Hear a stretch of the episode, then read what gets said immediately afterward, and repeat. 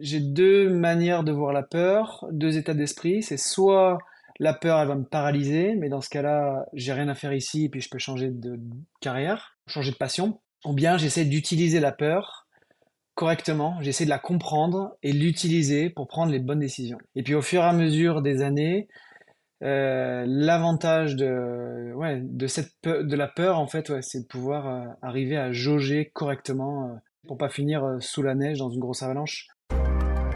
Bonjour à tous, je suis Guillaume Lalu et je suis ravi de vous retrouver dans ce nouvel épisode d'Aventure épique. Aventure épique, c'est le podcast qui vous fait vivre dans chaque épisode une aventure en nature hors du commun. Explorateur illustre, sportif renommé ou encore simple amateur, aventurier du quotidien, Aventure épique est une plongée en apnée, le temps d'une aventure qui va vous tenir en haleine, vous émouvoir et vous inspirer.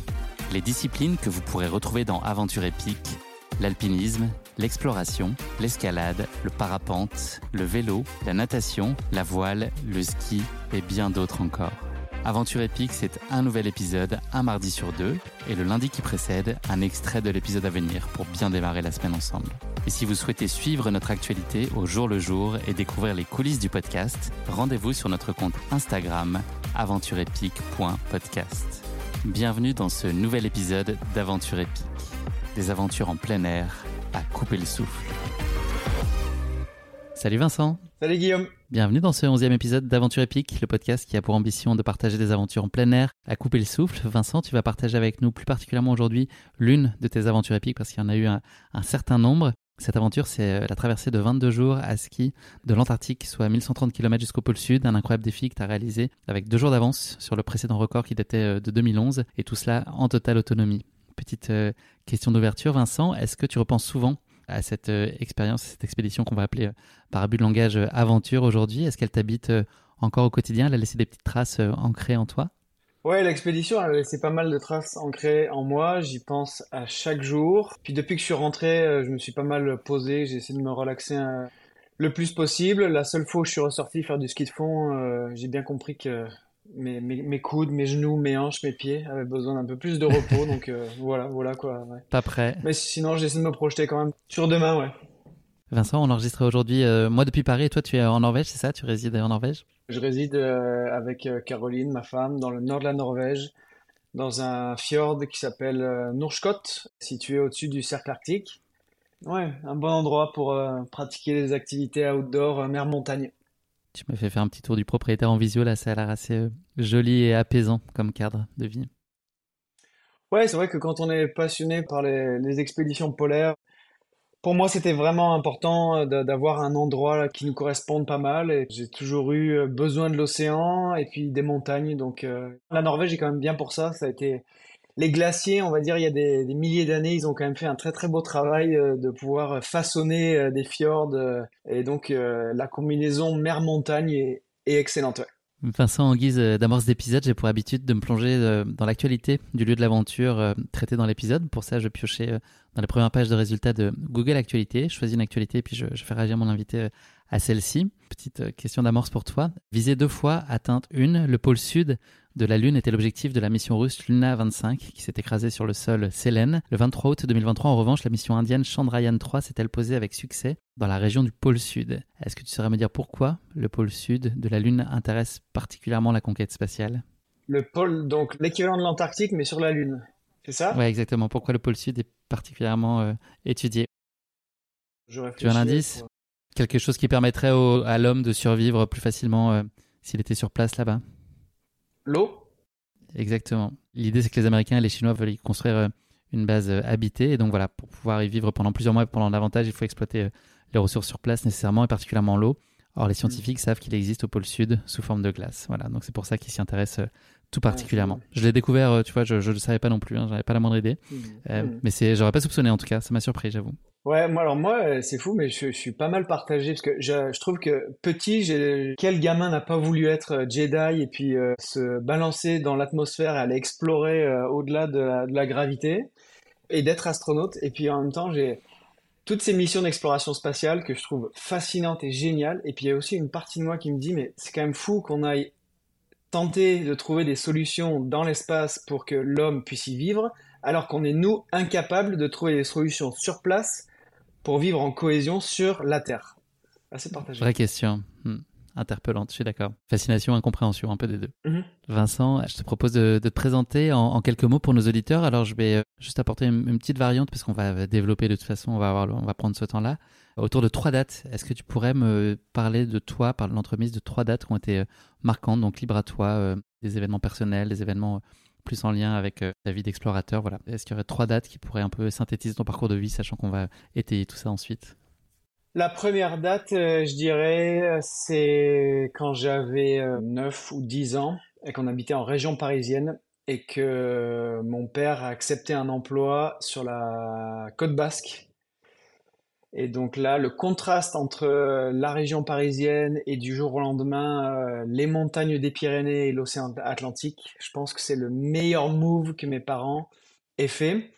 Et puis moi, ça a été du coup un petit peu le reste euh, bah, de mon enfance et de l'adolescence, la chance de pouvoir grandir euh, là-bas. Endroit que j'aime toujours beaucoup. Deuxième date, je dirais que c'est le 23 février 2010, le jour où je rencontre euh, bah, mon héros d'adolescence, Borgheus Land, qui m'a tout appris et mhm. puis voilà, que j'ai pas mal remercié quand j'ai réussi l'expédition à battre le record là, de vitesse au pôle sud. Et troisième date, je dirais que c'est 2019 quand euh, je rencontre euh, Caroline, qui est devenue euh, ma femme. Et puis, tu dis ça parce qu'elle est à côté de toi, non, j'imagine? Non, non, je dis pas ça parce qu'elle est à côté de moi, je dis pas ça parce que c'est la Saint-Valentin. Pour moi, c'est plus battre le record de vitesse au pôle sud, ça a été génial, mais je pense pas que ça rentre dans les grands moments de ma vie. Et puis là, de, voir Caroline partir en expédition là dans le nord de la Norvège, en portant notre enfant, c'est c'est dur de trouver mieux, pour moi en tout cas. Voilà les trois dates. Je comprends. Très belle entrée en matière. Ton goût pour euh, l'aventure, est-ce qu'il était euh, déjà présent euh, dès ton enfance? Tu nous as parlé donc de ton expérience dans la région basque. J'ai lu que tu avais dès 17 ans un peu des récits d'aventure qui ont commencé à t'emporter vers des rêveries un peu de, de, voyage et de dépassement dans des contrées un peu lointaines. Quel souvenir tu as en tout cas de ton goût et de ton appétence pour l'aventure et toi l'état d'esprit que tu avais enfant dès qu'il s'agissait d'aller dehors et découvrir ton nouveau monde? Bah moi, j'ai eu l'impression d'avoir une, flamme euh, naturelle, un peu incontrôlable, depuis que je suis petit. Et, j'ai l'impression que c'est comme un chien de traîneau avant que tu sais, il harnaché à son traîneau et puis il a qu'une seule envie, c'est d'aller courir. Et lui aurait peut-être du mal à expliquer pourquoi il a envie d'aller courir. Même si en prenant le temps, bah, on trouverait toutes les bonnes raisons pourquoi courir, c'est génial. Mais moi, j'ai toujours eu ça en moi et le fait de grandir sur la côte basque, j'ai toujours regardé l'horizon de l'océan. J'ai toujours eu une attraction, que ça soit vers l'océan ou vers les montagnes. Regarder un sommet, pour moi, je me suis toujours dit Ah, mais qu'est-ce qu'il y a là-haut? Je me le dis toujours aujourd'hui. Et pareil, quand je vois l'océan, je vois l'horizon et je me dis Ah, j'ai envie d'aller plus loin que l'horizon. Donc c'est la curiosité finalement qui t'anime C'est un peu ça l'expression de ton goût de l'aventure? Ouais, clairement. Mais depuis un jeune âge, et c'est resté, euh, je l'ai toujours en moi aujourd'hui. Pourtant, je sais pas exactement, mais j'ai dû faire, euh, je crois que c'est 27 ou 28 expéditions maintenant. Et euh, c'est vrai que j'ai toujours la flamme de prendre mes skis, ma tente, mon réchaud. Et ouais. Puis c'est aussi peut-être en opposition au, développement bah, des sociétés. On a mis du béton sur l'ensemble de la croûte terrestre. Il reste de moins en moins d'espace sauvage. Et pour moi, de, en toute simplicité, de, de mettre sur les skis et de partir en expédition, bah, c'est comme euh, un peu l'exploration spatiale, mais euh, à mon niveau. C'est quoi les premières images d'aventure qui, qui t'ont bercé? Ton imaginaire, il était nourri par quoi quand tu étais plus jeune? Mon imaginaire, il a été pas mal nourri par les vikings. Ouais, et puis tous ces explorateurs euh, historiques qui sont partis et puis que ces gars-là ne savaient pas quand est-ce qu'ils allaient rentrer à la maison. Et s'ils allaient rentrer un jour à la maison. Et ça, je trouvais ça vraiment fascinant parce que moi, quand je faisais un tout petit peu d'alpinisme dans les Pyrénées ou que j'allais passer du temps dans l'océan, je sais qu'à chaque fin de journée, euh, je revenais à la maison, puis euh, je passais le pas de la porte, je touchais l'interrupteur et puis il y avait de la, lumière immédiatement, j'allais dans la douche et puis j'avais de l'eau chaude et je me disais mais qu'est-ce que ça doit être Mais comment ils ont fait ces vikings pour traverser l'océan dans le froid, sans instrument de navigation, vraiment le minimum, sur des bateaux qui étaient complètement ouverts? Donc ouais, j'ai gardé en moi cette fascination, ce, grand respect. Euh. Puis surtout qu'en plus aujourd'hui, j'ai vraiment l'impression moi de faire des choses qui sont vraiment euh, bah, assez plates par rapport à ce que ces gars-là ont fait. J'ai vraiment l'impression que ces gars ont mis la barre tellement haut dans l'exploration que voilà, ça m'a toujours fasciné. Comment t'imaginais plus tard l'avenir quand tu te révèles à l'adolescence? C'était quoi le, Vincent que tu voyais adulte? Est-ce que tu imaginais que ça puisse être vraiment euh, ton mode de vie? Quand j'ai eu 17-18 ans, j'ai voyagé solo là au mois de janvier au Svalbard parce que c'était l'endroit le, le, plus accessible là pour aller dans les hautes latitudes. Et puis je m'étais dit, je vais y aller en janvier, comme ça j'aurai tout le package. Il y aura le, froid, la nuit. J'avais besoin d'apprendre un maximum de choses, donc je m'étais dit, il faut que j'aille dans un endroit bien en dehors de ma zone de confort, bien dur où je ne connais rien. Comme ça, je suis comme une éponge, je vais essayer d'absorber euh, le maximum. De là, euh, je me suis dit, euh, après avoir lu aussi également des, livres d'explorateurs polaires comme Nansen ou Amundsen, je me suis dit, bah, c'est vraiment ça que j'ai envie de faire. les régions polaires, j'ai comme une, attirance désordonnée pour les régions polaires. Alors, j'y retourne, donc je me suis dit, bah, il faut que je trouve un moyen d'en vivre. Donc par tous les moyens, bah, ça a été travailler sur des bateaux de pêche, travailler sur des chantiers, ne pas accepter les opportunités de 9 à 5. Le plus important pour moi, c'était avoir du temps. L'argent n'était pas vraiment le... ouais, c'était pas vraiment une motivation, euh, c'était surtout euh, être sûr que je puisse avoir du temps pour euh, acquérir des connaissances et puis être capable de survivre dans des conditions extrêmes. Est-ce qu'il y a des moments de découragement là, dans ce parcours-là et dans ce que tu as essayé de construire pour t'approcher de ce rêve ou est-ce que malgré des difficultés que tu as potentiellement rencontrées, tu as toujours cru en toi et en ta capacité à finalement vivre la vie dont tu rêvais? Je crois que j'ai jamais eu vraiment de moment où je me suis dit ok ça va pas marcher. J'avais cette flamme là, comme on disait tout à l'heure là, comme un comme un chien de traîneau. Euh, ouais, j'ai toujours voulu y croire. Donc j'ai eu des moments difficiles, mais je me suis rarement retrouvé dans des moments où je me suis dit non là vraiment je prends vraiment la, la mauvaise voie. Ouais, je voyais mes, mes, camarades là d'école de commerce euh, je voyais le chemin qu'eux prenaient et puis moi ça m'encourageait à et puis j'ai eu pas mal de gens autour de moi hum, qui m'ont dit non non mais prendre une année sabbatique euh, ça marchera pas euh, explorateur c'est pas un métier etc etc j'ai eu pas mal de sons de cloche comme ça de de gens qui se mettent debout sur les freins et en fait je réalise au fur et à mesure des années que moi ça a été mon carburant. Et puis c'est ça qui m'a donné envie d'y aller encore plus. Donc euh, dans les moments difficiles où j'ai eu l'impression de entre guillemets de risquer ma vie pendant quelques expéditions et là, je me suis fait un petit peu peur. En dehors de ça, non, j'ai toujours gardé pas mal la motivation de, de faire mon propre chemin. Vincent, peut-être pour étayer là sur ton parcours, est-ce que tu voudrais bien partager peut-être avec nous, euh, tu l'as cité, là, tu as une trentaine euh, d'expéditions à, ton actif, mais est-ce qu'il y en a peut-être euh, une ou deux qui ont été des passages des marqueurs assez forts Je ne sais pas, peut-être la Patagonie ou peut-être le, pôle Nord avec Borgé, là, dont tu as parlé tout à l'heure. Est-ce qu'il y en a peut-être une ou deux que tu pourrais raconter à nos auditeurs et qui ont été très structurantes peut-être pour toi dans, ton approche? Il y en a quelques-unes. Euh, bah, une autre expédition, moi, qui m'a pas mal marqué, c'est euh, quand euh, avec Caroline, on a fait la première traversée du Svalbard en hiver, en autonomie complète. Moi, je réalisais que c'était bah, pas mal les 15 dernières années de ma vie à faire des expéditions, plusieurs expéditions chaque année, qui nous ont permis de réussir. Je pense cette expédition-là. On s'était rencontré avec Caroline. Elle, elle venait du monde des ultras, et puis moi, je venais du monde de l'explo polaire. Et on s'était dit, bah, pourquoi ne pas essayer de joindre nos forces? Caroline, elle a des grandes qualités. Et on s'est dit, on pourrait sûrement être complémentaires pour aller passer 63 jours, euh, pas mal en hiver, avec des températures euh, au thermomètre. On a eu jusqu'à moins 38 euh, un matin dans le vestibule de notre tente. Et puis là, on avait un peu plus, on avait pareil 1100 km à faire. Ouais, donc ça, ça a été une expérience incroyable. Une des plus belles choses dont je me souviens, c'est qu'au bout de 63 jours, on est rentré à ski dans le village de Longyearbyen et on terminait l'expédition. Et moi, ce que je garde en tête, c'est pas vraiment la première hivernale. C'est surtout qu'avec Caro, on s'est fait aucun reproche pendant 63 jours. C'est beau. Et hier, par exemple, on regardait un super documentaire. Là, c'est 20 jours, 20 jours à Mariupol sur la guerre euh, en Ukraine. Et euh, le gars excellent, le, journaliste, disait euh, bah, souvent dans les, dans les situations très difficiles, les gens qui sont bons deviennent meilleurs. Et puis les gens qui sont moins bons, ils deviennent pires. Et c'est vrai que dans les situations un peu extrêmes, euh, c'est on dit souvent c'est dans la ouais, c'est dans la douleur qu'on connaît ses amis. Et là, là, le, Svalbard, ça a été, ouais, ça a été une grande surprise euh, parce qu'on en a vraiment bouffé. Hein. Et il faut savoir un petit peu que quand on a l'idée de faire une expédition en hiver en Arctique, juste pour info, hein, mais il faut brosser ses chaussures, il faut enlever la glace qui est à l'intérieur de ses chaussures et sur ses vêtements. C'est plus important d'avoir une brosse que d'avoir un fusil hein, dans l'Arctique. Et donc, il faut se débarrasser de la glace qui s'accumule sur ses chaussures, sur ses fringues, entre une heure et une heure et demie chaque jour quand on a fini sa journée.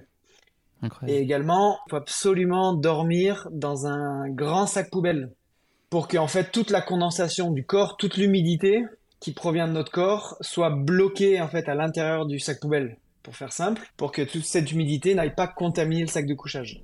Ok. Donc là, le matin, se réveiller avec la glace sur soi, là, c'est un gros challenge. Donc il faut être fort dans la tête pour pouvoir bouffer tout cet inconfort. Je rebondis là sur l'expédition dont tu viens de parler, que tu as vécu avec Caroline. Toi, tu as quand même une démarche où euh, l'expérience en solitaire, c'est plutôt ça qui t'appelle finalement? Tu privilégies aujourd'hui ce, type d'expérience?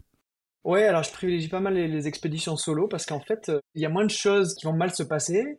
Finalement, tu peux aller à ton propre rythme, euh, à ton propre tempo. Tu es moins dépendant de. Enfin, moi, je trouve que d'aller solo, là, c'est vraiment le plus attirant pour moi. Parce que déjà, au niveau de challenge, tu sors vraiment de ta zone. Et puis, ouais, t'es pas obligé de t'occuper de, de quelqu'un d'autre ou que quelqu'un d'autre s'occupe de toi. Et sur la dimension psychologique et, l'introspection aussi, est-ce que tu as le sentiment que ça te permet d'aller aussi plus loin, d'être encore plus loin dans le, dans le recueillement, dans le questionnement, dans la connaissance de soi finalement? Oui, alors sauf que moi, j'ai pas trop ce côté-là euh, à penser à, moi, à réfléchir à ma vie, euh, à prendre le temps. Les gens me disent souvent, ah, mais tu dois, vraiment méditer quand tu es en expé. Et moi, je leur dis, non, non, moi, je médite pas vraiment. Je regarde si mon cap, il est parfait. Et puis, euh, si je peux faire vraiment une bonne ligne droite entre un point A et un point B. Donc ma tête s'évade pas vraiment parce que je suis en permanence en train d'essayer d'améliorer par exemple ma navigation ou de me dire comment est-ce que je peux améliorer soit mon traîneau, soit mes skis, euh, où est-ce que je peux trouver les endroits où il y a de la meilleure glisse, comment est-ce que je peux euh, skier 50 km par jour et puis pas avoir mal aux épaules le minimum possible, essayer de me relaxer le, plus? Donc voilà, je suis pas mal dans le moment présent et... Euh, hmm. Concentré sur ce qui se mhm. passe. L'engagement environnemental, il est euh, au cœur de ta démarche, il est indissociable aujourd'hui là de tout ce que tu peux entreprendre, peut-être à la fois dans ta vie personnelle et aussi dans, les projets et les expéditions que tu mènes? Oui, à long terme, moi j'aimerais vraiment euh, toutes ces expéditions, elles donnent vraiment un sens que si je, pouvais essayer d'attirer l'attention sur la fragilité des régions polaires. Alors les gens vont me dire ouais, mais tu prends l'avion, Vince, pourquoi tu parles d'environnement et en même temps tu prends l'avion tous les quatre matins? Mais euh, voilà, moi je me souviens surtout d'une expédition euh, en 89, si je me trompe pas, l'expédition de, de, Will Steiger, de Jean-Louis Etienne et de quatre ou cinq autres membres de différents pays. Eux sont allés traverser l'Antarctique en chien de traîneau. C'est une expédition qui fait plus de 200 jours. Et à la fin de cette expédition, l'Américain Will Steiger, il est allé parler aux plus hauts politiciens américains pour euh, demander la protection de l'Antarctique et euh, surtout pour qu'il n'y ait, aucune exploitation minière euh, en Antarctique. Et pour moi aujourd'hui, de faire des records, par exemple le record au pôle Sud ou bien le projet Ice Legacy de traverser les 20 plus grands glaciers avec euh, Borgé, pour moi la, la finalité c'est que j'espère qu'un jour on sera capable de parler à des gens qui prennent des grandes décisions pour essayer de protéger ces régions-là en fait. Pas de pétrole, pas de plateforme, pas de gaz et qu'on laisse les ours tranquilles, on laisse les orques et puis les phoques léopards on les laisse tranquilles. Parce que qu'est-ce qu'on va laisser à nos enfants? Il y a un gros sujet là d'ailleurs en Norvège hein, sur l'exploitation des fonds marins qui est discuté en ce moment, débattu. Ouais, c'est toujours euh, un petit peu ambigu. Euh, je vois ici en Norvège, euh, on a souvent l'impression, c'est vrai que la, Norvège est très axée vers le développement durable et puis le vert.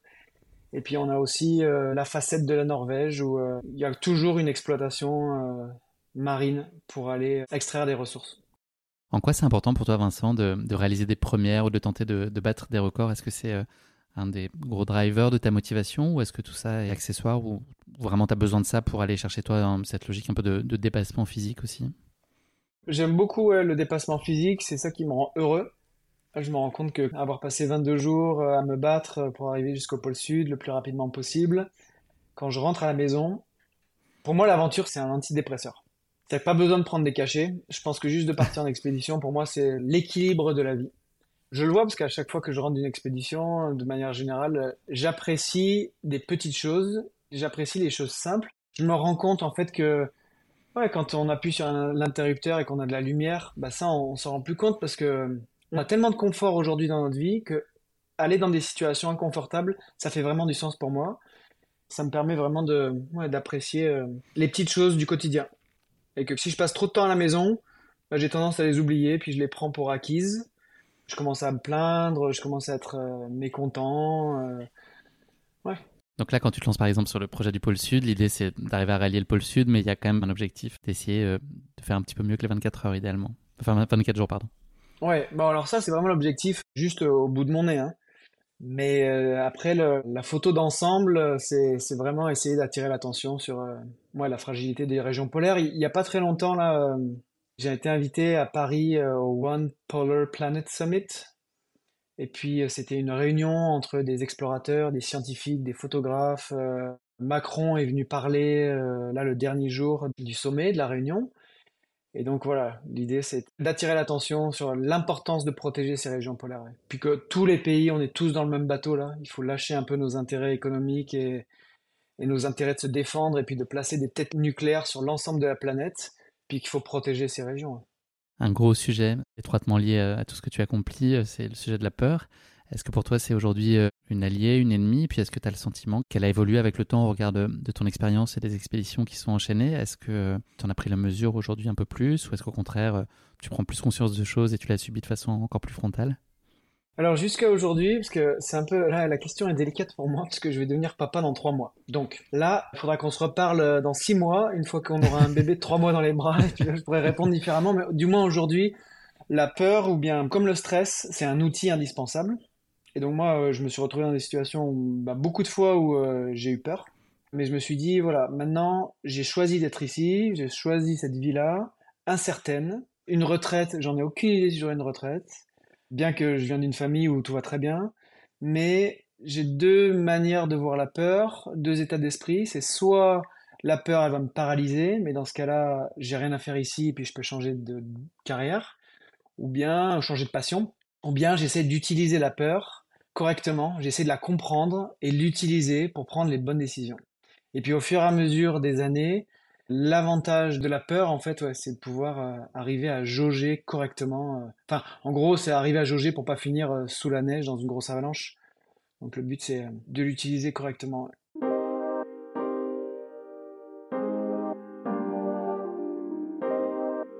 Merci beaucoup Vincent. Je te propose de passer à notre rubrique Uno. C'est trois questions en rafale autour du chiffre 1 pour continuer à mieux te connaître. La première de ces trois questions pour toi, si tu pouvais vivre dans un film pendant une semaine, lequel choisirais-tu?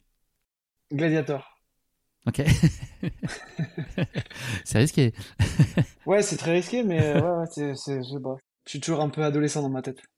C'est pas un film de viking? Ouais, pas loin. Ça aurait pu? Ouais, en hmm. quelque sorte, ouais. Si tu pouvais être euh, un costume à une soirée déguisée, lequel choisirais-tu? Ouh. Une peau d'animal. D'accord. Des régions polaires. Ok pour engager la discussion avec les gens que euh, on a pris aujourd'hui, euh, on critique beaucoup la chasse et que je pense que la chasse, euh, c'est bien de ne pas prendre des raccourcis. Quand on passe du temps avec les Inuits, on se rend compte à quel point c'est important pour eux. Et je pense que quand on est un petit Français, eh ben on n'a peut-être pas des leçons à donner à des gens qui, il n'y a pas si longtemps que ça, les femmes accouchaient sur la glace et puis ils vivaient de la chasse et de la pêche. Donc ce serait pour provoquer un peu le, dialogue. La discussion. La discussion. Mhm. Parfait. Euh, si tu pouvais assister à un moment historique, lequel choisirais-tu? Ce serait un moment hmm. d'aventure, justement, une expédition ou euh, un, grand oh, moment Non, ça serait euh, le jour où Nelson Mandela il a été libéré. Mhm. J'aurais aimé être une petite souris pour voir ça, puis pour voir cet homme qui m'inspire beaucoup plus que tous les grands explorateurs de la planète, qui souvent se gargarisent et puis parlent de leurs exploits et voilà. Et puis je pense qu'au-delà de ça, il y a Nelson Mandela. bien au-delà de ça. C'est pas effectivement pas le même type de combat. Mhm, Merci beaucoup, Vincent. Je propose qu'on s'attache désormais à ton aventure épique, donc ton expédition jusqu'au pôle Sud qui a été initiée en décembre dernier. Tu as pris le départ euh, le 20. Est-ce que tu peux nous donner un peu de contexte sur, sur la naissance de ce projet? En fait, elle est un peu euh, concomitante. Je ne sais pas à quel point c'est la résultante d'une déception d'un projet que tu n'as pas pu euh, mener à bien au, pôle Nord en, 2023 pour des raisons malheureuses que sont la guerre entre la Russie et l'Ukraine. Est-ce que tu peux nous en donner un peu plus sur la, genèse de ce projet-là? Comment est-ce qu'il a vu le jour? Mon plus grand rêve, c'est l'océan Arctique. Parce que l'océan Arctique, pour moi, est l'endroit sur Terre qui me fascine le plus. Parce que euh, bah, c'est un océan et pas un continent. Et puis quand on skie sur un océan et que l'océan part à la dérive et qu'il y a des ours blancs et puis qu'il y a du pacaille, c'est pour moi c'est vraiment l'endroit le, plus fascinant sur Terre. C'est quand on est explorateur polaire, hein, c'est un peu le Graal à mes yeux, l'océan Arctique. Et les deux dernières années, moi, je me suis préparé pour euh, essayer d'aller, de partir du nord du Canada jusqu'au pôle Nord en solo et en autonomie complète. Et ces deux dernières années, je me suis cassé les dents parce que j'ai pas pu partir à cause principalement de l'invasion de la Russie en Ukraine. Alors, quel est le lien? Chaque année, ça fait peut-être 20 ou 30 ans, hein, je me souviens plus exactement de la date, mais il y a une base qui s'appelle Barneo, une base qui a été montée par des Russes, qui est une base flottante temporaire, donc qui est construite juste pour un, mois et demi, qui est montée juste à côté du pôle Nord pour accueillir des gens qui veulent faire des expéditions. Et cette base-là, moi j'en avais besoin. Une fois que tu arrives jusqu'au pôle Nord, tu as besoin de cette base pour rentrer à la civilisation. Si cette base est, inexistante, tu te pointes au pôle Nord et puis il n'y a absolument rien. Donc tu n'as aucun moyen de rentrer à la civilisation. Donc avec les tensions Russie-Ukraine, la base euh, n'a pas été montée les cinq dernières années. Ouais, ça a été vraiment euh, difficile pour moi parce que se préparer sur un projet comme ça où on engage pas mal sa vie, entre le budget, l'équipement, la mise en place de la logistique, c'est vraiment un travail dévorant à temps plein. Donc voilà, donc le dernier épisode Pôle Nord, je me suis rendu euh, avec Caroline et une amie Maria, on a été jusque dans le nord du Canada avec tout mon matériel, la nourriture était prête. Et puis, euh, j'avais toujours pas de confirmation du montage de la base de Barnéo. Donc, j'ai été obligé d'annuler euh, le projet. Donc, c'est là qu'est venue l'idée de l'Antarctique. Si le pôle euh, positif ne marche pas, on s'intéresse au pôle négatif. C'est là que je me suis dit, bon, ben, je suis dans mes plus belles années là. C'est des années où peut-être que chez les coureurs, c'est un peu la même chose. Mais je vois là tous ces gars là qui font des ultras incroyables et puis qui ont plus de 35 ans. Et là, je me suis dit, c'est les années où euh, tu as suffisamment d'expérience et puis tu as encore l'endurance. Donc c'est le meilleur moment. Il faut pas que je, gâche ces années-là. Donc c'est là que le projet de l'Antarctique est né. Et puis il a été un petit peu... Euh, Carole m'a aidé euh, un petit peu sur ça parce que elle, elle l'a fait donc il y a un peu plus d'un an. Elle a décroché le record chez les femmes. Et on a été tous les deux à Punta Arenas, à la pointe du Chili. Et puis on préparait ensemble son matériel. Et là, le fait de la voir partir, je me souviens, je lui ai encore dit, euh, là, Caro, là, j'aimerais vraiment être à ta place. Donc voilà, c'est pour ça qu'après, ça a enfoncé le clou et que moi, je me suis dit, euh, j'aimerais aller en Antarctique, essayer de battre le record de vitesse. Mais avant tout, je vais parler à mon ami euh, Christian, puis je vais lui demander qu'est-ce qu'il en pense, parce que pour moi, notre amitié était plus importante que, juste un record pour un record. Et puis il a été vraiment, il m'a vraiment soutenu sur ça, donc après, tous les feux étaient ouverts pour aller en Antarctique. À quel moment, toi, tu as la conviction euh, absolue que euh, tu as défini la bonne expédition, le bon prochain projet pour toi? Est-ce qu'il y a une part d'impulsivité, tu vois, une espèce de truc un peu irrationnel, de, rêve, tu vois? Tu vas mettre beaucoup de rationnel et passer beaucoup de temps à analyser toutes les raisons qui font que ça peut être le bon choix ou pas? Ou est-ce que c'est impératif? Tu mets vraiment tous les garde-fous nécessaires avant de te dire, OK, le prochain projet, euh, c'est ça? Non, alors effectivement, c'est un peu impulsif. Surtout que euh, sur ce projet-là, il y a pas mal de gens, enfin pas mal de gens, certaines personnes en Antarctique euh, qui ont croyaient pas, qui disaient non non mais le français là il a aucune chance. C'est vrai qu'il y a une grosse différence entre les Norvégiens puis le reste du monde. Le truc c'est que nous on n'est pas nés sur des skis. Et les Norvégiens sont excellents en ski de fond. Et aujourd'hui, je sais pas s'il y a un autre pays qui se rapproche de la Norvège en termes de médailles olympiques sur des Jeux d'hiver. Mais donc voilà, moi je savais que l'ami là, Christian, qui avait le record, lui, il est excellent skieur. Il avait quoi, 35 ans quand il l'a fait J'imaginais qu'il s'était entraîné comme un fou et puis il faisait régulièrement des longues distances à ski. Donc voilà, donc moi il y avait ce côté un petit peu impulsif en me disant oh là là, est-ce que je vais y arriver? J'en ai aucune idée, mais à partir du moment où j'ai eu pris la décision, je me suis dit ok, mets tous les garde-fous en place et puis euh, dors, mange, Antarctique tous les jours. Et donc voilà, l'année dernière, ma vie juste en fonction de ce projet, parce que je me suis beaucoup entraîné. Je suis allé m'entraîner là où s'entraînait l'équipe de, Norvège. J'ai accepté un, job de, guide sur un glacier, sur une calotte glaciaire, moi, ce qui m'a permis de skier tout l'été dernier. Et après, euh, bah, j'étais pas mal sur les, skis à roulettes.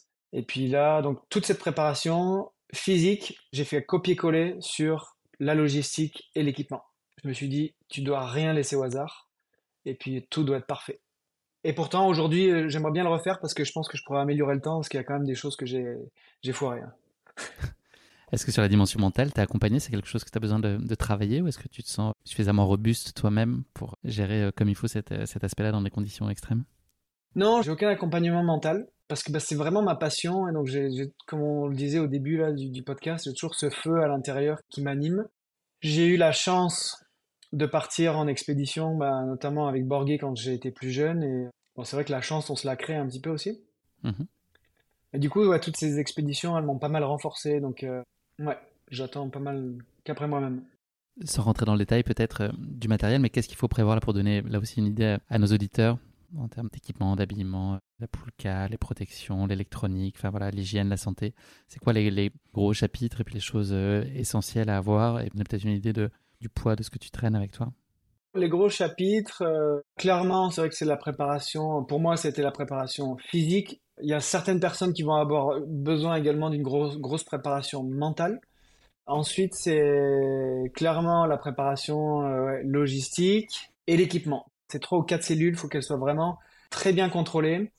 Parce qu'en fait, l'idée, c'est que c'est bien d'être stressé, mais pour utiliser le stress d'une bonne manière, il faut quand même s'occuper de ces quatre secteurs le mieux possible pour réduire son stress au plus bas.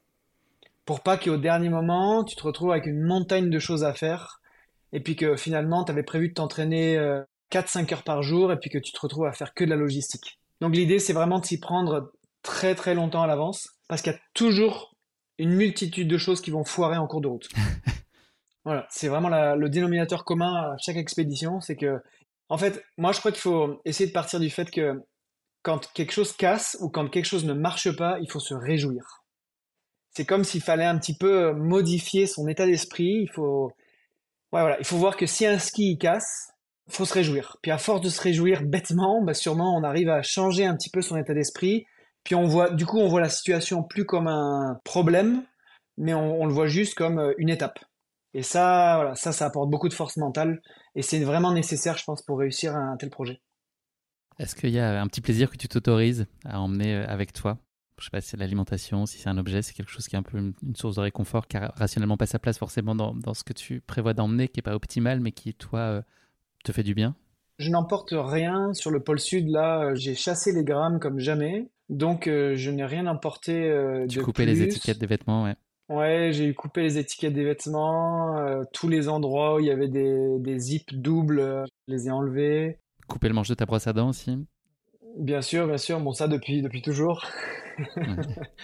le plus important pour moi, c'était d'emporter des... Euh, j'avais des, des, vidéos sur mon téléphone et puis de, de bons moments de qualité que j'ai eu passé ensemble, que ce soit avec ma famille, ma nièce, Caroline.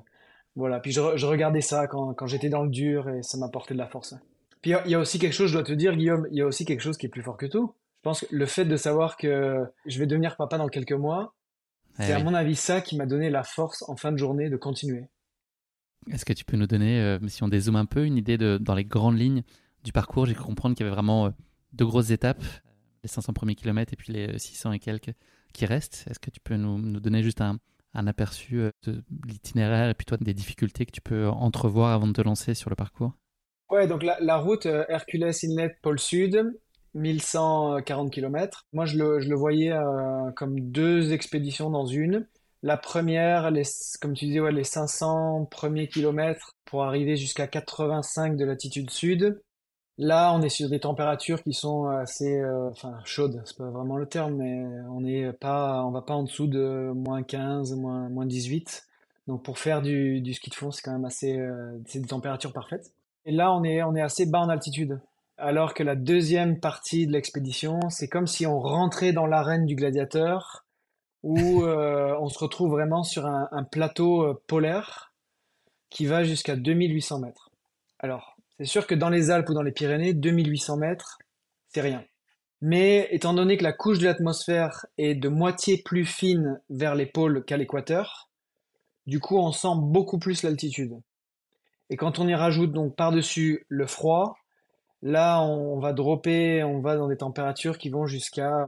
Moi j'ai eu en tout cas enregistré euh, par le météorologue qui me suivait jusqu'à moins 29. Je parle pas de vent, hein, parce que pour moi le vent ne fait aucun sens dans la discussion, parce qu'on a forcément des, couches, hein, on est toujours protégé. Donc voilà, donc première partie de l'expé, euh, c'est se découvrir et arriver à tenir le, le, coup, établir une bonne moyenne et avoir une bonne routine.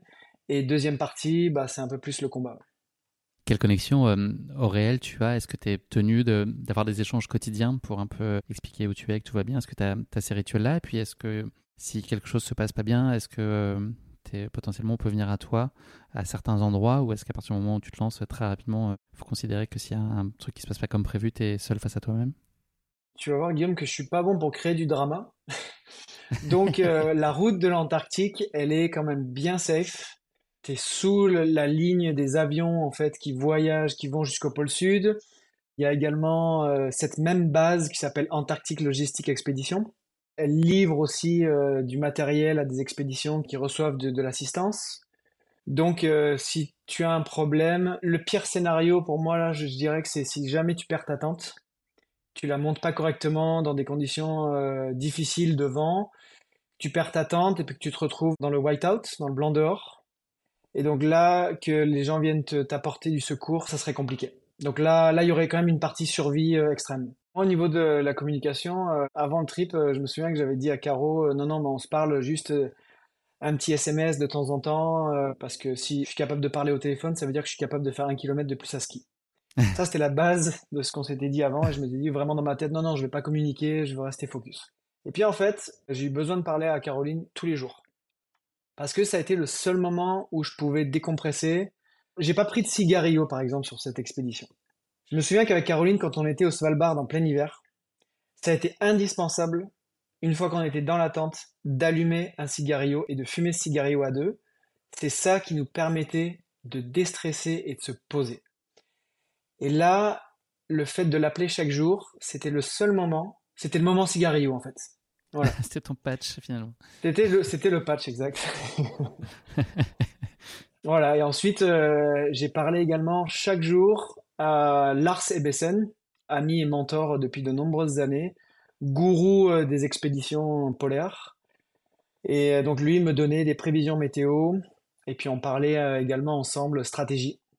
À quel moment il fallait essayer de tout donner, et à quel moment je pouvais prendre un peu de, ouais, de marge, même si j'ai eu quand même l'impression qu'à chaque fois qu'on se parlait au téléphone avec Lars, c'était euh, bon, euh, là il faut envoyer la soudure le plus possible quoi qu'il en soit. Donc, euh, donc voilà, j'ai parlé à ces deux personnes et après aucune autre communication euh, histoire de rester dans ma bulle.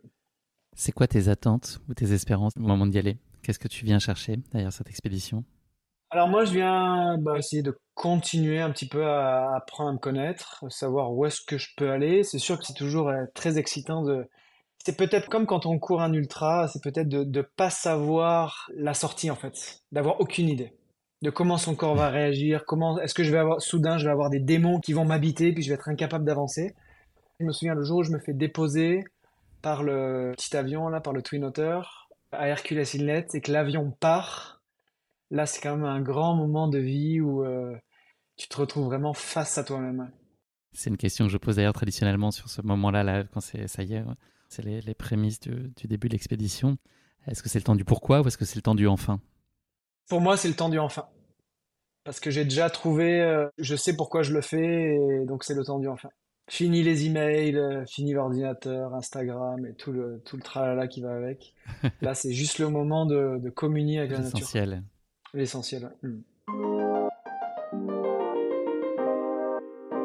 Vincent, on va plonger maintenant donc, dans ton aventure épique. Est-ce que tu peux nous, raconter euh, les débuts Alors, j'ai cru comprendre que les conditions météo avaient été euh, relativement défavorables d'emblée.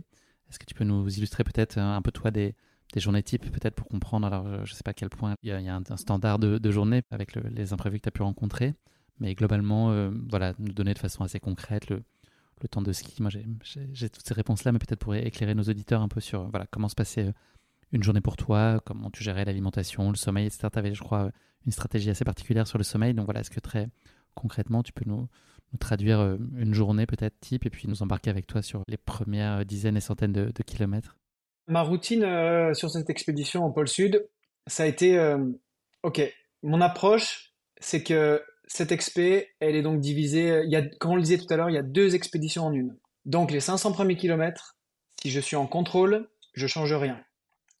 Mais si jamais je suis derrière Christian, eh ben, c'est plus des journées de 24 heures que je vais essayer de tacler, ça va être des journées de 36 ou plus. Euh, donc il va falloir que je modifie mon rythme. Il va falloir que je fasse des siestes de 2-3 heures et puis qu'après je me remette sur les skis pour essayer de compenser le manque de kilomètres. Voilà, ça n'est jamais arrivé. Ma routine de ski, ma routine de journée, c'est réveil 7 heures, 9 heures je dois être sur les skis. Entre-temps, je dois avoir fait de l'eau pour la journée sur mon réchaud. Et également, j'appelle la base Antarctique Logistique Expédition tous les jours pour leur donner ma position et pour qu'eux vérifient que j'ai une voie euh, correcte et que je suis en bonne santé. Après, je skie de 9h du matin à 9-10 heures le soir.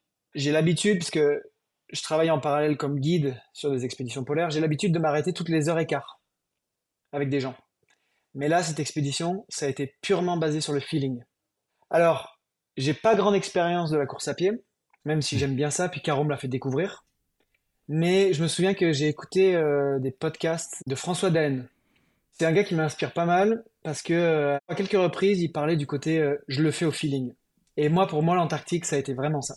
Et le copain Christian, le copain norvégien, lui, quand il m'a posé la question, il m'a dit mais comment tu l'as fait Parce que moi, chaque jour, j'étais au exactement nombre de kilomètres, je skiais de 9h à 9h, et moi, je lui ai dit ben non, moi j'ai vraiment fait au feeling.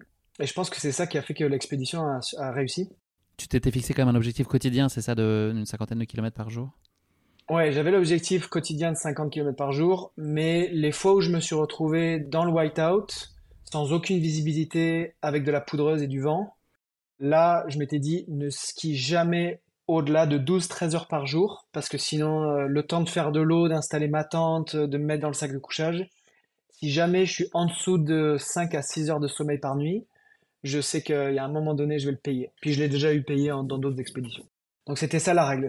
Je rebondis, le, sommeil que tu connais, il est euh, réparateur? Est-ce que vraiment les nuits que tu passes, elles sont, avec tous les guillemets qui s'imposent, mais confortables? Et est-ce que ça te retape physiquement ou est-ce que tu creuses euh, de plus en plus euh, dans tes réserves par la force des choses et que les nuits font pas vraiment leur œuvre? Alors par la force des choses, effectivement, je creuse au fur et à mesure de l'expédition, mais pour moi, le sommeil, c'est vraiment crucial. Vraiment crucial. Et puis, euh, je l'ai eu vu sur d'autres expéditions euh, qui auraient pu avoir le record, notamment euh, ouais, chez les femmes. Et puis, il y a eu des, des crashs à cause du manque de sommeil. C'est pas pour parler femmes, hommes, enfin, c'est juste qu'il mmh. y a eu des exemples les années passées où certaines expéditions qui ont été proches d'avoir le record. Et puis, au moment de se rapprocher du but, de tout donner et puis d'arrêter de dormir, c'est vraiment pas la solution. Donc moi je m'étais dit, ben, je dois dormir, je dois m'assurer de dormir suffisamment. Et même jusqu'à la fin, je savais qu'à la fin, Christian, le dernier jour, il a fait 86 km. Et ça, moi, c'était un jour que j'ai gardé en tête tout le long de l'expédition en me disant, wow, il a fait vraiment un gros push à la fin. Mais moi, je suis resté en mode, non, non, je vais monter la tente, je vais dormir, même jusqu'au dernier jour. C'est ce que j'ai fait. Je referai la même chose. Il y a eu, j'imagine, des moments un peu de, questionnement ou, de découragement, à quel point ils, étaient marginaux. J'ai cru comprendre aussi qu'il y avait eu quand même euh, deux fois où tu t'es posé la question de te dire euh, est-ce que je dois continuer, notamment bah, sur le, le début, jusqu'au degré 86, que je ne sais pas situer exactement sur l'échelle des 1100 km que tu as parcouru. Euh, mais il y a aussi des moments où tu t'es posé la question de l'issue à, donner à ce projet Ouais, à deux reprises, j'ai failli arrêter. J'ai failli appeler Lars en disant Lars, maintenant, il faut qu'on organise euh, un pick-up là parce que je peux plus continuer. Au tout départ de l'expédition, moi je commence l'expédition, euh, pourtant bien entraîné, mais j'ai de la poudreuse, j'ai beaucoup de poudreuse. Alors c'est vrai que faire 50 km euh, sur des traces de ski de fond, ça se fait sans problème. Hein. Lars s'arrêtait pas de me chambrer en me disant que l'équipe nationale de Norvège, il faisait ça en, je sais pas, en moins de 3 heures. sympa. T'avais souvent envie d'entendre ça. c'est ça, sympa le Lars. et, et ouais, moi je savais que ouais, faire, faire 50 km dans la poudreuse, là, c'est avec un traîneau, j'avais à peu près 60 kg dans mon traîneau. Donc je savais que ça allait être très très difficile. Il y a eu au tout départ où je me suis posé quand même pas mal de questions. Juste sur la faisabilité, je pensais vraiment que je pouvais arriver jusqu'au pôle sud. Mais arriver jusqu'au pôle sud en moins de 24 jours, c'était autre chose. Et puis ensuite, quasiment à la moitié de l'expédition, j'ai été beaucoup dans le, le whiteout et dans la poudreuse. Et là, euh, mentalement, j'étais au bord de, de la rupture. J'ai dit à Lars, Lars, si tu parles pas au dieu de la météo, si tu leur demandes pas de changer la météo, moi, je, j'arrive au bout de, j'ai plus de ressources, quoi. on arrive à la dernière goutte, quoi. Comment s'est passée euh, la suite? Les centaines de kilomètres qui ont suivi, les conditions se sont avérées un, peu plus favorables. Donc, euh, Lars a passé le message au dieu de la météo. Ouais. Donc, à, 4, à, 80, à 86 de latitude, donc là, on est à un peu moins de 500 km de, de l'arrivée. La météo s'est mis euh, bien. Heureusement qu'elle s'est mis bien d'ailleurs, parce que c'est une partie un peu plus enfin, critique. Le terrain est quand même assez facile en Antarctique, mais c'est quand même une partie où on monte des grands dômes. Et dans ces dômes-là, le vent, les vents un peu catabatiques qui accélèrent, ça forme euh, ce qu'on appelle des sastrugi. Les sastrugi, c'est comme des monticules de neige, mais il y en a certains qui peuvent faire euh, un mètre de haut. Donc quand il n'y a pas de visibilité avec des sastrugi, c'est quand même compliqué, même si le terrain est facile. Et moi, sur la première partie de l'expédition, il y a un jour où euh, mon traîneau se retourne sept fois dans la journée, où je tombe trois, trois ou quatre fois, je sais plus, mais je suis à deux doigts de casser un de mes bâtons en carbone. Et là, je me dis, bah, ces conditions, je les ai plus proches du pôle sud je pense pas que je puisse continuer. Donc il m'a fallu trouver des solutions. J'avais deux traîneaux avec moi, donc il a fallu que je mette mes traîneaux en catamaran pour gagner en stabilité. Mais ça ne changeait pas le fait que quand tu es à ski euh, et que tu vois rien, quand tu montes un monticule de neige d'un demi-mètre, un mètre, tu sais pas où est-ce que tu mets les pieds.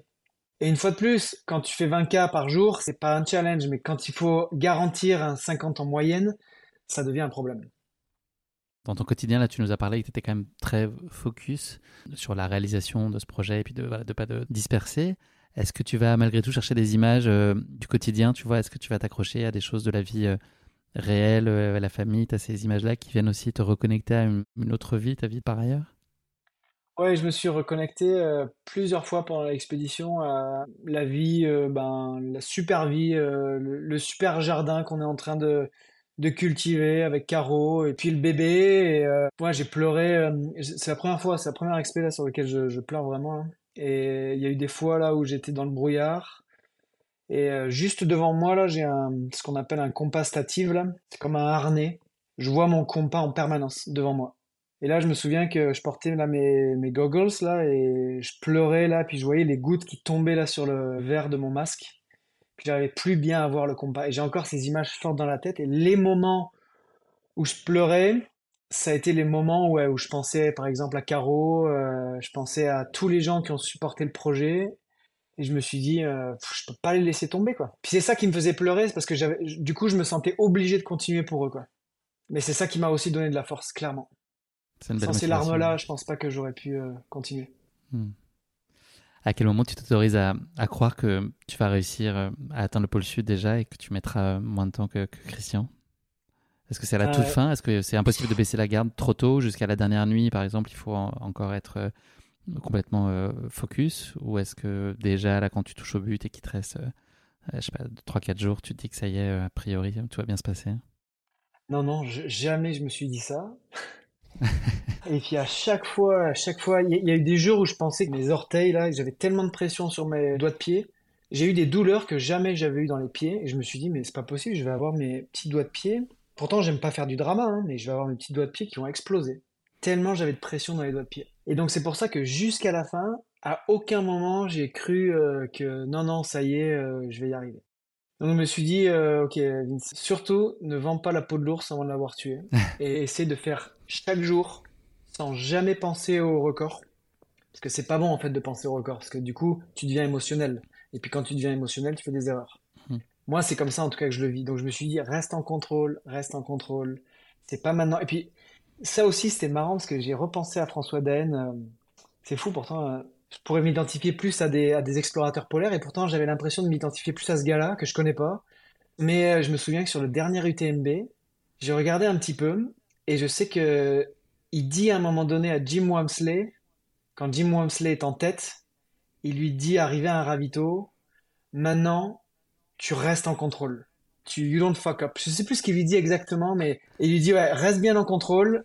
C'est à ta portée, donc vas-y, mais reste en contrôle. Et je me suis dit la même chose avec l'Antarctique. Je me suis dit là, quand j'ai eu approché de la fin, j'avais toujours l'incertitude que mes hanches, mes genoux, mes pieds me lâchent. Chaque matin, je me réveillais, puis je commençais à devenir un peu fou, je pense, parce que je commençais à parler à mes jambes en leur disant Guys, j'espère que vous êtes OK, puis j'espère que vous allez pouvoir vous plier correctement pour continuer le, le voyage. Elle te répondait? Ouais, mais euh, le, corps, à ma grande surprise, le, corps a répondu de manière euh, positive, malgré toute la douleur. Et donc voilà, donc jusqu'à la, fin, je me suis dit, et même quand j'ai vu, quand tu arrives à 25 km du pôle sud, tu vois le pôle sud, et puis après tu, tu redescends, tu le vois plus, et tu dois remonter, et après tu le vois à nouveau. Et là, quand j'ai eu j'ai vu le pôle sud, je me suis dit, non, il est pas là le pôle sud, tu baisses ta tête, et tu continues le même travail que tu as eu fait pendant les trois semaines précédentes tu penses pas au record, tu mets les émotions de côté, tu essaies de rester en contrôle parce que juste, je savais pas si mon corps allait le tolérer. Hein. Est-ce que tu as euh, visualisé des images de cette arrivée au pôle Sud, là, euh, avant ou pendant ton expédition? Et si oui, est-ce qu'elle a été conforme à, ce que tu avais imaginé? On peut avoir tendance à imaginer même la façon dont soi-même on va ressentir une réalisation et puis finalement on peut être parfois un peu surpris, confronté à la réalité, finalement on ne réagit pas de la façon dont on imaginait. Voilà, est-ce que toi ça a été l'idée que potentiellement tu t'es faite de cette arrivée au pôle sud a été conforme? Ouais, alors moi je me suis fait un petit peu des films dans ma tête parce que c'est ce qui m'a aussi donné de l'énergie. Comme on parlait tout à l'heure des larmes là sur le masque, quand je pensais à Caroline, ça a été, j'ai eu le même genre de pensée quand euh, je me projetais d'arriver au pôle Sud. Et je me suis projeté de euh, prendre le, drapeau français le drapeau norvégien. La France, ben, mon, pays euh, de naissance, la Norvège, mon pays d'adoption. Et je me suis dit, je rêve de cette photo où j'aimerais améliorer le temps de Christian et j'aimerais me retrouver au pôle Sud. À côté du, du, cérémonial, il y a une belle boule de cristal au pôle Sud avec tous les drapeaux des pays qui partagent le traité de l'Antarctique. Et j'aimerais prendre les deux drapeaux puis les soulever dans l'air. Et voilà, et dans ma tête, cette pensée-là m'a, ça m'a mis aussi plusieurs fois les larmes aux yeux. Puis j'étais avec de la bonne musique dans les oreilles, j'essayais de skier au plus vite. Et voilà, donc ça m'a fait avancer, ça me, faisait avancer. Mm. Et cette photo, c'est fou, mais j'ai pu la voir et ça a été vraiment, euh, ouais, ouais, ça a été un moment incroyable. Et pour la petite anecdote, l'année d'avant, moi, je, guidais une expédition au pôle Sud, je guidais le dernier degré avec euh, des clients euh, américains. Et j'ai eu la chance d'attendre Caroline. J'ai eu la chance de voir Caroline arriver en 33 jours, alors que le record était à 38, de la voir sortir du brouillard. Moi, j'étais comme un loup, J'arrêtais pas de faire des, des va-et-vient avec mes skis. Euh, et, et, de la voir arriver jusqu'au pôle Sud. Quand elle est arrivée, j'avais envie de lui dire, mais vas-y, mais dis quelque chose. Puis elle disait rien. Et moi, je me suis retrouvé dans le même cas cette année, où je me suis fait accueillir par euh, des copains au pôle Sud qui travaillent là-bas, sur la base. Puis je savais pas quoi dire. Donc ouais, ça a été, euh, voilà, ça a été ça l'arrivée au pôle Sud.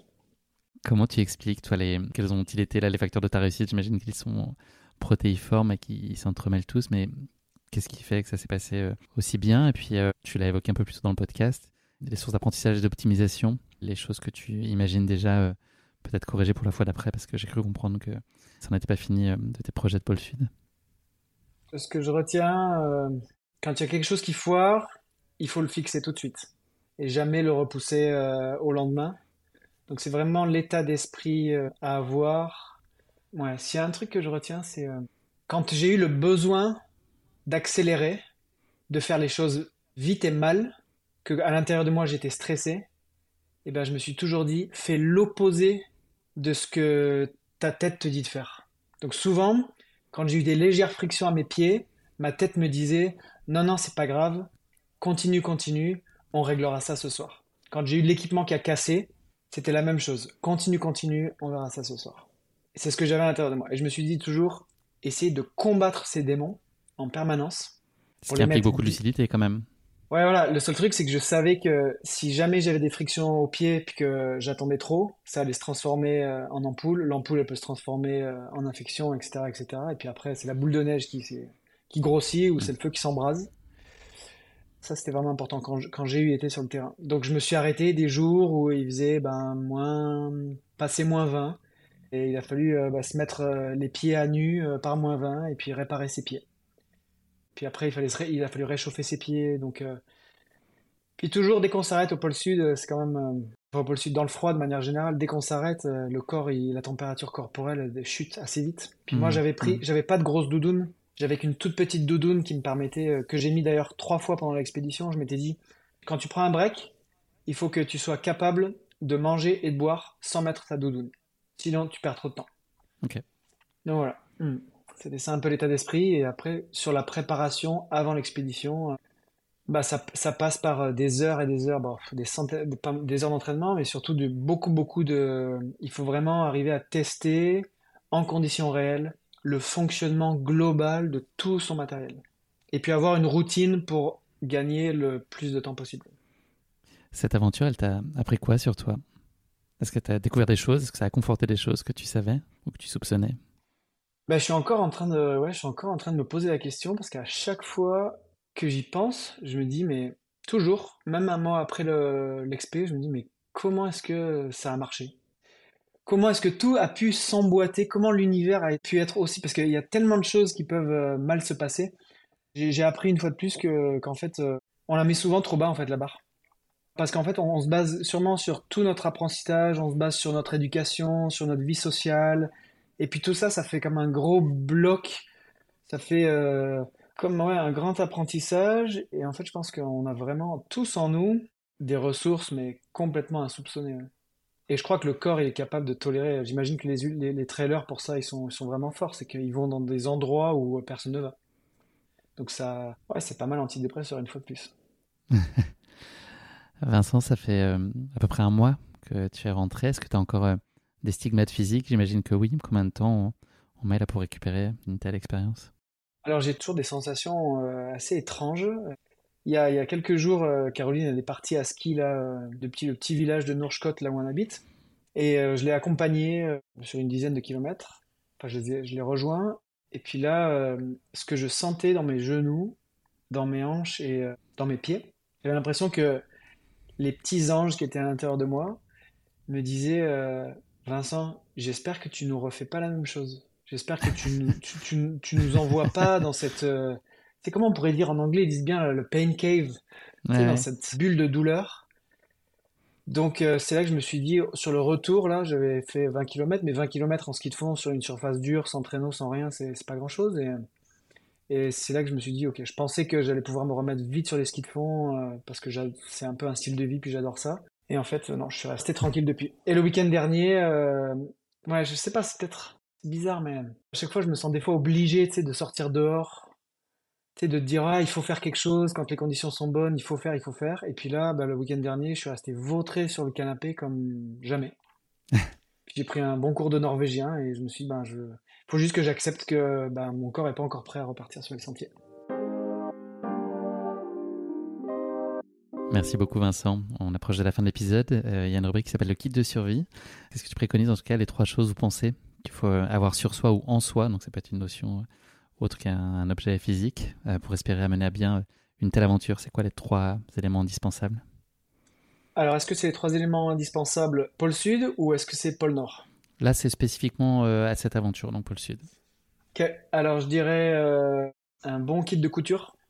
Que tu utilises dans quel contexte Qui peut te sauver euh, la mise quoi, quand tu déchires ta tente ou, Ouais, c'est ça. Réparation de tente, chaussures, sac de couchage, traîneau. Mais un, kit de couture, je parle pas juste d'une aiguille avec un fil. Hein. On parle de, quoi réparer un traîneau, voilà, réparer des chaussures notamment. Donc un bon kit de couture du paracétamol. Ok. Clairement. Euh, je, dois, je dois avouer que moi j'en ai, ai, pas mal bouffé du paracétamol là. Pour la petite anecdote d'ailleurs, je me suis dit, à un moment donné dans l'expédition, je me suis dit, euh, parce que j'avais avec moi de la morphine, et euh, j'avais tellement mal à certains moments, je me suis dit, est-ce que je prendrais pas de la morphine? Puis jamais j'ai osé en prendre parce que je me suis dit, je connais pas, je préfère rester dans la douleur, mais rester hmm. en contrôle, que prendre quelque chose que je connais pas. Explorer l'inconnu, là, c'est... Ouais, je me suis dit, c'est pas le moment de faire ça. Donc, si ça se trouve, si c'était pour prendre de la morphine, puis pour faire cap au nord, alors qu'il fallait que je fasse cap au sud. Donc, j'ai pas osé. Mais euh, ouais, donc pas mal de paracétamol. Et la dernière chose, je vais rester assez basique, euh, un, deuxième, un deuxième réchaud. Écoute, je prends note de tout ça pour ma prochaine euh, expédition au pôle sud. cool. C'est quoi ta prochaine expédition, ta prochaine aventure De, de quoi tu as envie? Tu sais? Alors la prochaine aventure, vraiment l'aventure dont j'ai vraiment très envie, c'est, je pense qu'elle va se passer, c'est sûrement l'hiver prochain. C'est de prendre une poulka euh, avec un petit sac de couchage pour un, bébé de 6 mois et puis de le mettre dans le traîneau, il ou elle, puis de partir avec Caro et partir faire des belles randos euh, dans les bois norvégiens. C'est ce qui me tient le plus à cœur actuellement. Sublime projet. J'ai une dernière question pour toi, Vincent, mais je pense que tu as répondu un peu plus tôt dans l'épisode. C'est une phrase à compléter qui est L'aventure c'est. Je ne sais pas si tu veux rester sur euh, cette idée d'antidépresseur ou pas, mais voilà, libre à toi en tout cas. L'aventure, c'est l'inconnu. J'achète. Cool. je sais pas mon mot à dire du tout, mais j'adhère en tout cas. Merci beaucoup euh, Vincent pour ton temps et puis pour euh, nos échanges passionnants sur ton aventure au pôle Sud. Ça fait une heure et quart qu'on est ensemble, je n'ai rien vu passer. Bravo pour euh, bah, cette admirable réalisation qui force l'admiration et puis voilà pour ton engagement et l'entièreté de, tes convictions voilà, dans les différents projets que tu entreprends. J'ai passé un super super moment, je te souhaite euh, bonne chance et beaucoup de plaisir surtout dans la suite de tes aventures, à commencer par ce très beau projet de, voir votre famille s'agrandir. On a compris à quel point c'était essentiel à ta vie. Restons en contact en tout cas, je vais, je vais te suivre de très près c'était un très très bon moment ensemble Vincent. Cool, bah, merci beaucoup Guillaume, au plaisir de se reparler et puis longue vie à ton podcast. C'est gentil, merci beaucoup. À bientôt. À bientôt. Merci d'avoir écouté cet épisode. Si vous l'avez écouté jusqu'ici, c'est qu'il vous a probablement plu. Alors n'hésitez pas à noter le podcast et rédiger un avis sur votre plateforme d'écoute favorite. C'est essentiel pour soutenir ce travail indépendant. Et pour être sûr de ne manquer aucune aventure épique à venir, n'oubliez pas de vous abonner sur votre plateforme d'écoute habituelle. Cela ne vous prendra que quelques secondes et ça change beaucoup de choses pour le podcast. Merci pour votre soutien et pour votre fidélité. Et rendez-vous dans deux semaines pour vivre ensemble une nouvelle aventure épique, évidemment. Et si vous voulez vibrer d'ici là avec des histoires de course à pied hors du commun, courez écouter mon autre podcast, Course épique.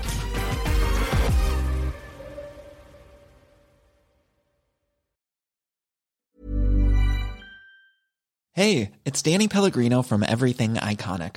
Ready to upgrade your style game without blowing your budget? Check out Quince. They've got all the good stuff shirts and polos, activewear, and fine leather goods, all at 50 to 80% less than other high end brands. And the best part? They're all about safe, ethical, and responsible manufacturing. Get that luxury vibe without the luxury price tag. Hit up quince.com slash upgrade for free shipping and 365 day returns on your next order. That's quince.com slash upgrade.